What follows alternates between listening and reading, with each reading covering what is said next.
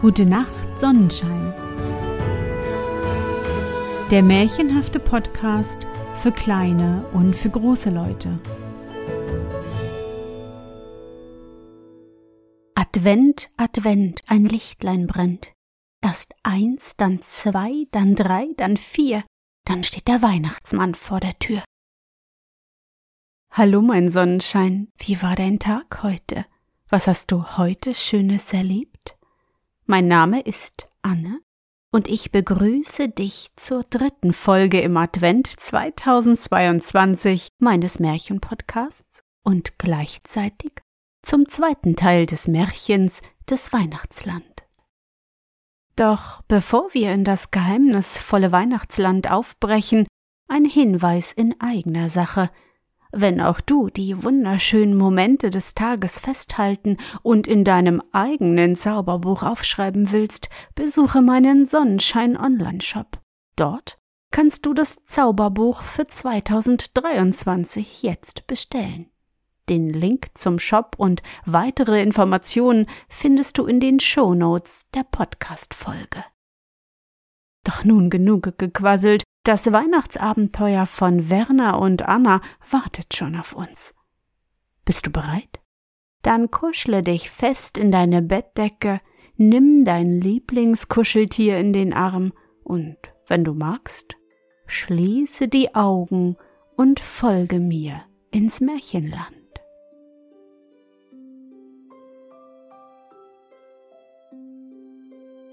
Das Weihnachtsland Bald wurde es heller vor ihm, und dann trat er hinaus in eine wunderliche Gegend, wie er solche noch niemals gesehen hatte.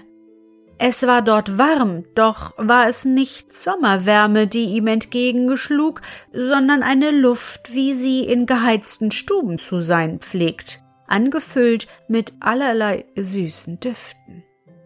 Auch schien keine Sonne am Himmel, und doch war überall eine gleichmäßige Helle verbreitet.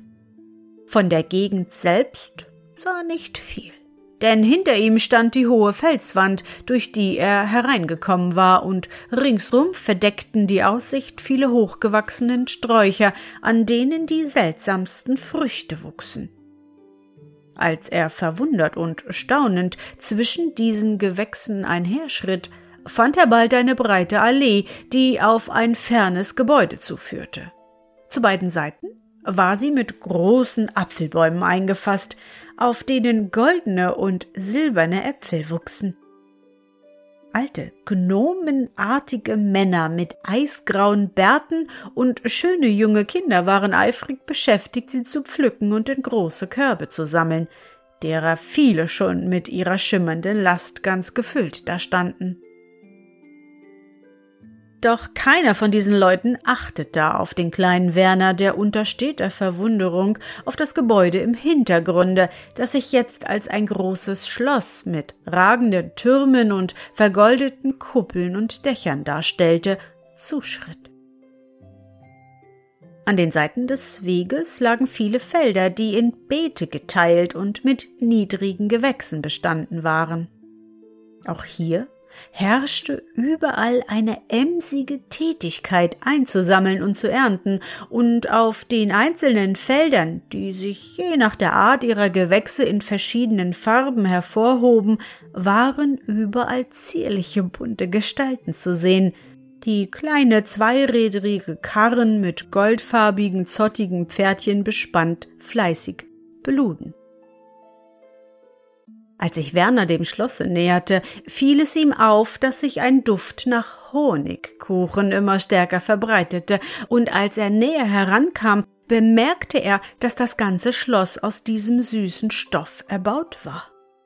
Der Unterbau bestand aus groben Blöcken und die Wandflächen aus glatten Tafeln, die durch eingedrückte Mandeln und Zitronat mit den herrlichsten Ornamenten verziert waren und die köstlichsten Reliefs aus Marzipan, die überall eingelassen waren, die Balustraden und Galerien und Balkone aus Zuckerguss, die prächtigen Statuen aus Schokolade, die in vergoldeten Nischen standen, und die schimmernden, bunten Fenster, zusammengesetzt aus durchsichtigen Bonbontafeln, fürwahr das Weinschloss so recht zum Anbeißen schön.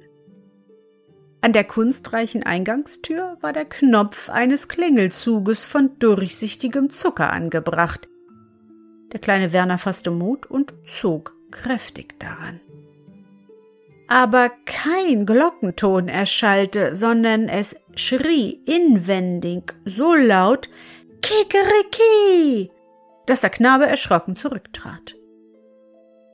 Dann wiederholte sich der Ruf wie ein Echo mehrmals immer ferner und leiser im Inneren des Gebäudes, und dann war es still. Jetzt taten sich leise die Türflügel auseinander, und in der Öffnung erschien eine sonderbare Persönlichkeit, die Werner, wenn sie nicht gelebt und sich bewegt hätte, unbedingt für einen großen Hampelmann angesehen haben würde. Potz Knittergold, sagte diese lustige Person. Besuch? Das ist ja ein merkwürdiger Vorfall.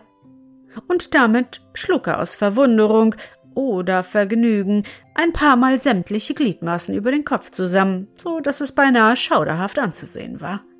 Sodann fragte er, indem Arme und Beine fortwährend hin und her schlenkerten, Was willst du denn, mein Junge? Wohnt hier der Weihnachtsmann? fragte der kleine Werner. Ja, gewiss, sagte der Hampelmann. Und ihre Gnaden sind zu Hause, aber sehr beschäftigt, sehr beschäftigt. Damit forderte er den Kleinen auf, ihm zu folgen, indem er sich in seltsamer Weise unter unablässigem Schlenkern seitwärts fortbewegte, denn anders ließ es die eigentümliche Beschaffenheit seiner Gliedmaßen nicht zu. Er führte den Knaben durch ein Vorsaal, dessen Wände aus Marzipan bestanden und dessen Decke von Säulen aus polierter Schokolade getragen wurde. An einer Tür, vor der zwei riesige Nussknacker in großer Uniform und mit ungeheuren Bärenmützen Wache standen, ließ er ihn warten und ging hinein. Die Nussknacker betrachteten unterdes den kleinen Werner mit großen lackierten Augen und schielten sich dann unter einem unbeschreiblich hölzernen Grinsen gegenseitig an, und dabei genuckerte es in ihnen, als ob sie mit dem Magen lachten. Nun kam der Hampelmann wieder heraus, machte von seitwärts eine sehr schöne Verbeugung und sagte Der gnädige Herr lässt bitten. Dann ruckten sich die Nussknacker zusammen und schlugen mit den Zähnen einen Wirbel, der ganz außerordentlich war. Als der kleine Werner in das Zimmer des Weihnachtsmannes eintrat, erstaunte er sehr, denn dieser sah nicht im mindesten so aus, wie er sich ihn vorgestellt und wie er ihn auf Bildern abgemalt gesehen hatte. Zwar besaß er einen schönen langen weißen Bart, wie es sich gehört. Allein auf dem Kopfe trug er ein blaues, mit Gold besticktes Hauskäppchen, und sonst war er gekleidet in einem langen Schlafrock von gelber Seide und saß vor einem großen Buch und schrieb. Aber dieser Schlafrock war mit so wunderbarer Stickerei bedeckt, dass man ihn wie ein Bilderbuch betrachten konnte.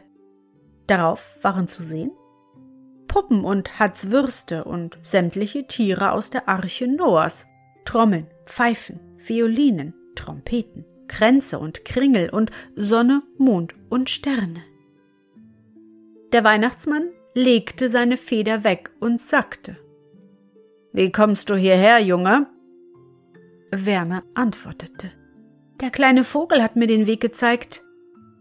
Seit hunderten Jahren ist kein Besuch hier gewesen, sagte der Weihnachtsmann sodann. Und dieser kleine Bengel bringt es fertig? Na, dafür sollst du auch alles sehen. Ich hab zwar keine Zeit, aber meine Tochter soll dir alles zeigen.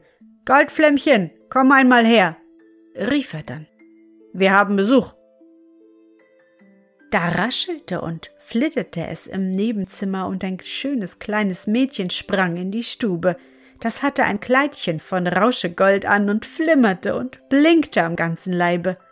Es trug ein goldenes Flitterkrönchen auf dem Kopfe, und auf dessen oberste Spitze saß ein leuchtendes Flämmchen. Ei, das ist hübsch, sagte das Mädchen, nahm den kleinen Werner bei der Hand und rief Komm mit, fremder Junge, und lief mit ihm zur Tür hinaus. Das Weihnachtslager. Sie gelangten in einen großen Gang, und dort war eine lange Reihe von hölzernen Rollpferden angebunden, Schimmel, Braune, Füchse und Rappen. Nun suche dir eins aus, sagte Goldflämmchen. Werner wählte einen schönen lackierten Grauschimmel, der auf dem Hinterteil gar herrlich mit apfelähnlichen Flecken geziert war, und Goldflämmchen bestieg einen spiegelblanken Rappen. He, rief sie dann und Schnurr rollten die Pferdchen mit ihnen davon, den Gang entlang, dass dem kleinen Werner die Haare flogen und das Flämmchen auf der Flitterkrone des Mädchens lange zurückwehte. Als sie an die Tür am Ende kam, rief sie Holla! Da tat sich diese von selbst auf, und sie sausten hindurch in einem großen Saal hinein, in dessen Mitte sie anhielten. Sie stiegen von ihrem Rösslein, und Goldflämmchen sagte dieser Saal ist der Bleisaal. An den Wänden zogen sich bis an die Decke hinauf offene Wandschränke mit Borten über Borten hin, und darauf standen, in Schachteln verpackt, unzählige Heere von Jagden, Schiffreien, Schlittenpartien, Menagerien und was es aus Blei nur alles gibt. Kleine schwarzbärtige Zwerge stiegen eilfertig auf den Leitern auf und ab und luden die Schachteln auf Karren, die sie hinausrollten, um draußen größere Wagen damit zu befrachten. Als sie Werner und Goldflämmchen erblickten, rollten sie schnell ein paar Lehnstühle von Goldbrokat herbei und Goldflämmchen rief, es soll gleich eine große Parade geben. Sie setzten sich hin und hatten kaum eine halbe Minute gewartet.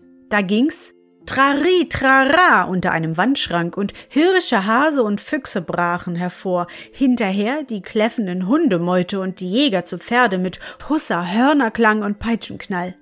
Dann flimmerte es auf einmal in der Luft und feiner Schnee fiel hernieder. Als der Boden weiß bedeckt war, kam mit lustigem Schellengeklingel eine Schlittenpartie zum Vorschein und sauste hinüber. Die Vorderteile der Schlitten waren gebildet wie Schwäne, Löwen, Tiger und Drachen, und darin saßen Herren und Damen in schönen Pelzen, und wenn sie vorüberkamen, warfen sie mit kleinen Schneebällen die Damen nach Werner und die Herren nach Goldflämmchen. Wenn man einen solchen Schneeball aber näher besah, dann war es eine Zuckererbse in Seidenpapier gewickelt. Der Schnee verlor sich wieder und mit lieblichem Glockengeläut zogen nun Hirten und Hirtinnen mit ihren Herden vorüber, dann niedliche Gärtnerinnen mit Früchten und Blumenkränzen, dann Musikanten, Drahtbinder, Seiltänzer, Kunstreiter und solcherlei fahrendes Volk. Und zuletzt Herr Hagenbeck aus Hamburg mit einer afrikanischen Tierkarawane mit Giraffen, Elefanten, Nilpferden, Nashörnern, Zebras und Antilopen. Die Löwen und Panther fuhren in Käfigen auf kleinen Wagen hinterher und brüllten ungemein, da sie wahrscheinlich der Ansicht waren, sie brauchten sich dergleichen nichts gefallen zu lassen. Nach Beendigung dieser lustigen Parade bestiegen die beiden Kinder wieder ihre Rösslein und fuhren weiter. Es war ungeheuer, was der kleine Werner alles zu sehen bekam den großen Puppensaal, aus dem er sich nicht so viel machte und von dem er nur wünscht, dass Anna ihn sehen möchte, das Theatermagazin, in dem auf Goldflämmchens Geheiß gleichzeitig in tausend Theatern tausend verschiedene Stücke gespielt wurden, was einen erbärmlichen Spektakel abgab, den Baukastenspeicher, das Lager musikalischer Instrumente, das Magazin hölzerner Tiere, die Bilderbücherei, den Malkastenboden, den Wachslichtsaal und dergleichen mehr, so dass er ganz ermüdet war, als sie endlich in der großen Marzipan-Niederlage anlangten. Nun wollen wir essen, sagte Goldflämmchen. Sofort schleppten sechs kleine Konditorenburschen in weißen Jacken und Schürzen und breiten weißen Mützen einen Tisch herbei, deckten ihn und besetzten ihn in großer Geschwindigkeit mit den herrlichsten Gerichten. So etwas hatte der kleine Werner noch niemals vor seinem Schnabel bekommen. Da waren Leipziger Lerchen von Marzipan, inwendig mit Nusscreme gefüllt, Quettenwürste, Schinken von rosigem Schmelzzucker, Pastetchen mit Erdbeermus und unzählige Sorten eingezuckerter Früchte. Dazu tranken sie Ananaslimonade, die mit feinem Vanillecreme bedeckt war, und hinter ihnen standen immer die sechs kleinen Konditorenburschen, bereit auf jeden Wunsch zu springen und das Verlangte zu holen. Zum Nachtisch gab es, wie Goldflämmchen besonders bemerkte, etwas ganz extra Feines, nämlich trockenes Schwarzbrot und Berliner Kuhkäse. Solche gewöhnlichen Gerichte waren nämlich in diesem Lande so selten und so schwer zu haben, dass sie für die allerschönste Delikatesse galten. Nach dem Essen wurden die Holzpferde wieder vorgeführt und Goldflämmchen sagte So, nun geht's in die Bergwerke. Sie stiegen auf und sausten auf den vortrefflichen Tieren zum nächsten Tore hinaus. Die Bergwerke. Sie ritten durch Felder dahin, auf denen die herrlichsten Früchte und Gemüse wuchsen, die alle aus Marzipan, Schmelzzucker oder Schokolade mit Creme gefüllt bestanden. Sie ritten mit sausender Eile durch herrliche Alleen von Obstbäume auf das Gebirge zu, das teils mit weißen, glänzenden Abhängen wie Kreidefelsen, teils finster und dunkel, als wenn es aus Basalt bestände, vor ihnen lag. Aber die Kuppen der fast schwarzen Berge waren ebenfalls glänzend weiß, als seien sie beschneit. Denkst du wohl, dort liegt Schnee? sagte Goldflämmchen. Wenn es hier schneit, dann schneit es nur Streuzucker. Schließlich sah Werner eine hohe, abgestufte, weißglänzende Felswand vor sich liegen, an der Hunderte von Arbeitern in allen Stockwerken mit Pochen und Hämmern fleißig beschäftigt waren. Sie ritten dicht heran und stiegen dann ab. Dies ist der große Zuckerbruch, sagte Goldflämmchen. Diese ganzen Felsen bestehen aus dem schönsten weißen Zucker. Ganz in der Nähe war der Eingang einer Höhle sichtbar, und als sich ihr Werner und Goldflämmchen näherten, liefen eilfertig einige von den Bergleuten herbei, zündeten Fackeln an und leuchteten ihnen. Sie schritten tief in den Berg hinein. Die Wände schimmerten und blitzten im Widerschein des Fackellichtes, und plötzlich traten sie hinaus in einen mächtigen Hohlraum, dessen Wände dicht mit riesenhaften Kristallen von durchsichtigem Kandiszucker bedeckt waren und im Lichte der Fackeln prächtig flammten und blitzten. Die große Kandishöhle, sagte Goldflämmchen. Sie schritten hindurch und kamen an einen Ort, wo die Bergleute fleißig hämmerten und pochten und neue Gänge in das Gebirge trieben. Diese suchen nach Schmelzzucker, sagte Goldflämmchen. Der kommt in dieser Gegend in großen Nestern eingesprengt vor. Wenn Sie ein solches finden, so holen Sie ihn mit großen Löffeln heraus.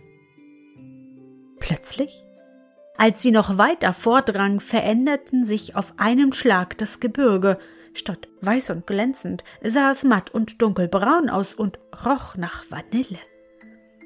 Wir kommen in die Schokolade, erklärte Goldflämmchen. Hier waren viele Leute beschäftigt und hatten wie in einem Salzbergwerk große Hallen herausgebrochen. Die feinste Vanilleschokolade gab es nämlich nur im Inneren des Berges, während der Tagebau draußen bloß Gewürzschokolade lieferte.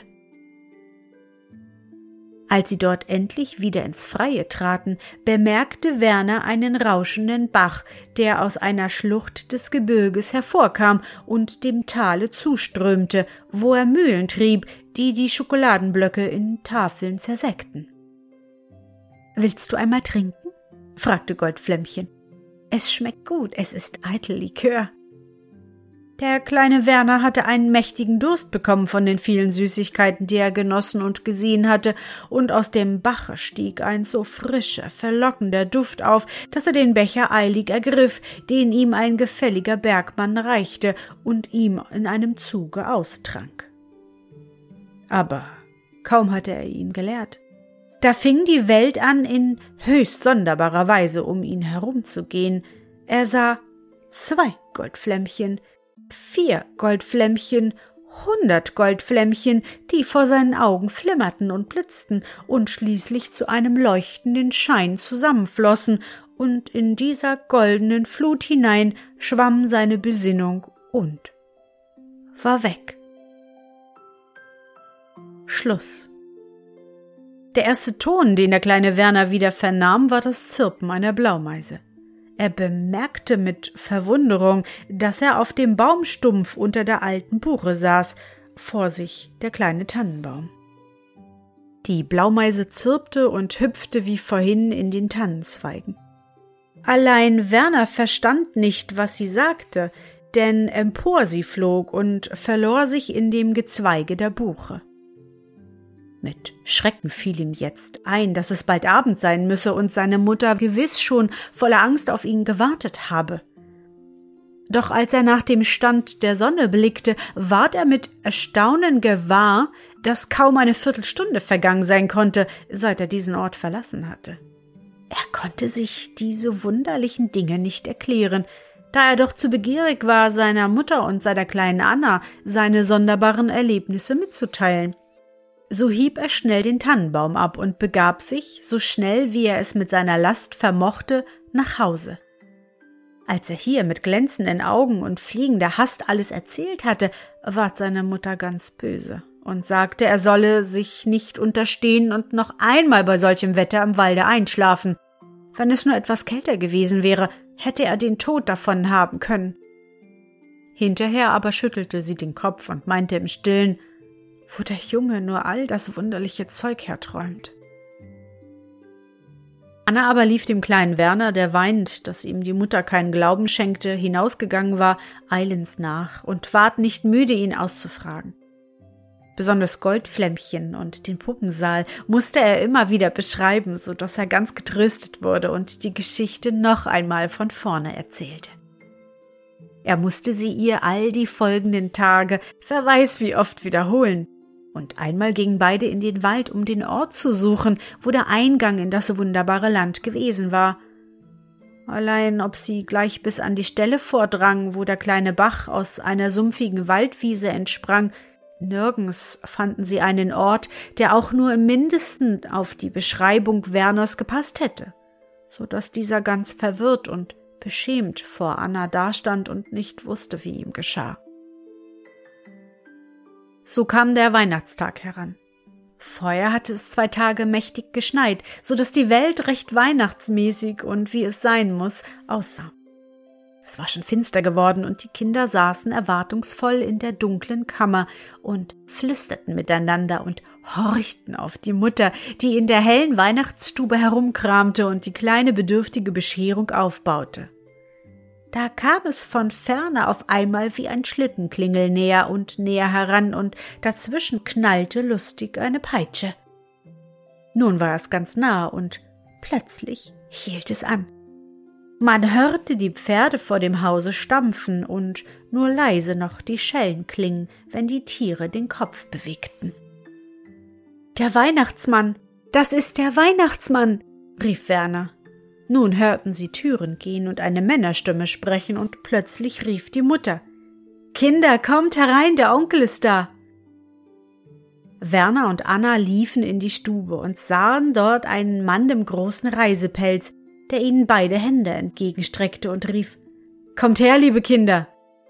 Dann hob er sie einzeln auf und küsste sie und sagte Ihr sollt mit mir kommen in die Stadt und bei mir in meinem großen Hause wohnen, ich will euer Vater sein und euch zu tüchtigen Menschen erziehen. Unterdes ging ein riesiger Kutscher mit einer Pelzmütze, einem langen weißen Bart und einem Mantel mit sieben Kragen immer auf und ab und trug viele große Pakete in die Stube. Als diese später geöffnet wurden, gingen eine Menge der schönsten Dinge daraus hervor, so dass es eine Weihnachtsbescherung gab, wie sie in diesem Hause noch nie erlebt worden war. Als später Werner und Anna zu Bette gingen, flüsterte er ihr geheimnisvoll zu. Weißt du, wer der Kutscher mit der Pelzmütze war, dem langen weißen Bart und dem großen Mantel? Es war der Weihnachtsmann. Ich habe ihn wohl wiedererkannt und er hat mir mit den Augen zugezwinkert. Wie aber der alte reiche Onkel, der als ein menschenscheuer Geizhals allein lebte und sich niemals um seine arme Schwester und ihre Kinder gekümmert hatte, zu einer solchen guten Tat gekommen war, er hat es nachher selbst erzählt. In der Nacht nach dem Tage, an dem Werner den Weihnachtsmann besuchte, hatte der Onkel einen seltsamen Traum gehabt.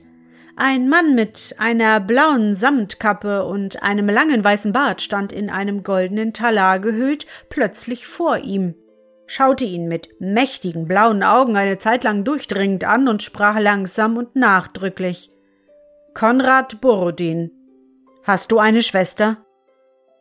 Da überkam ihn ein solches Gefühl der Angst, dass er nicht zu antworten vermochte. Dann schwand die Erscheinung allmählich hinweg, und nur die Augen waren immer noch drohend auf ihn gerichtet. Diesen Traum hatte er drei Nächte hintereinander gehabt. In der Zwischenzeit wurde er von einer unbeschreiblichen Unruhe in seinem öden und totem Hause umhergetrieben, und immer dröhnte der tiefe, vorwurfsvolle Klang dieser Traumesworte in sein Ohr. Schließlich am Morgen nach der dritten Nacht lief er in die Stadt und kaufte zu großer Verwunderung aller Leute, die seinen früheren Geiz kannten, die herrlichsten Dinge zusammen, bestellte einen Schlitten, packte alles hinein und fuhr ohne weiteres zu seiner armen Schwester. Der kleine Werner hat nachher etwas Tüchtiges gelernt und ist ein berühmter und angesehener Mann geworden. Er hat mir diese Geschichte selbst erzählt.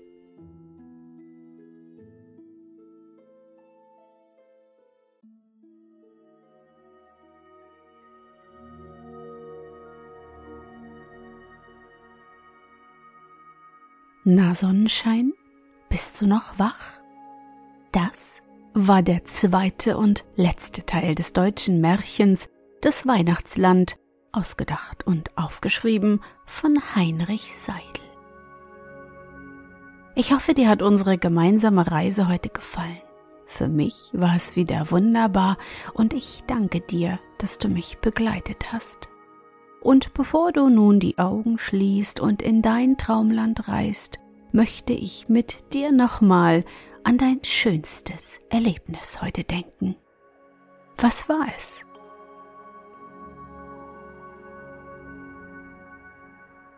Vielleicht habt ihr heute kleine Weihnachtsüberraschungen gebastelt.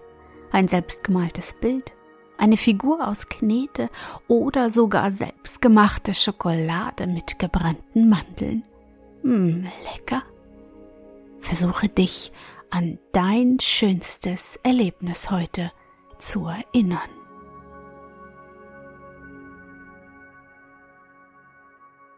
Und was war dein schönstes Erlebnis heute und wie fühlst du dich dabei? Suche dir auch heute wieder den schönsten Moment aus und präge ihn dir gut ein. Und wenn du magst, kannst du ihn auch malen oder im Zauberbuch aufschreiben. Und nun? Gute Nacht, Sonnenschein. Schlaf gut und träum was Schönes. Wir hören uns bald wieder.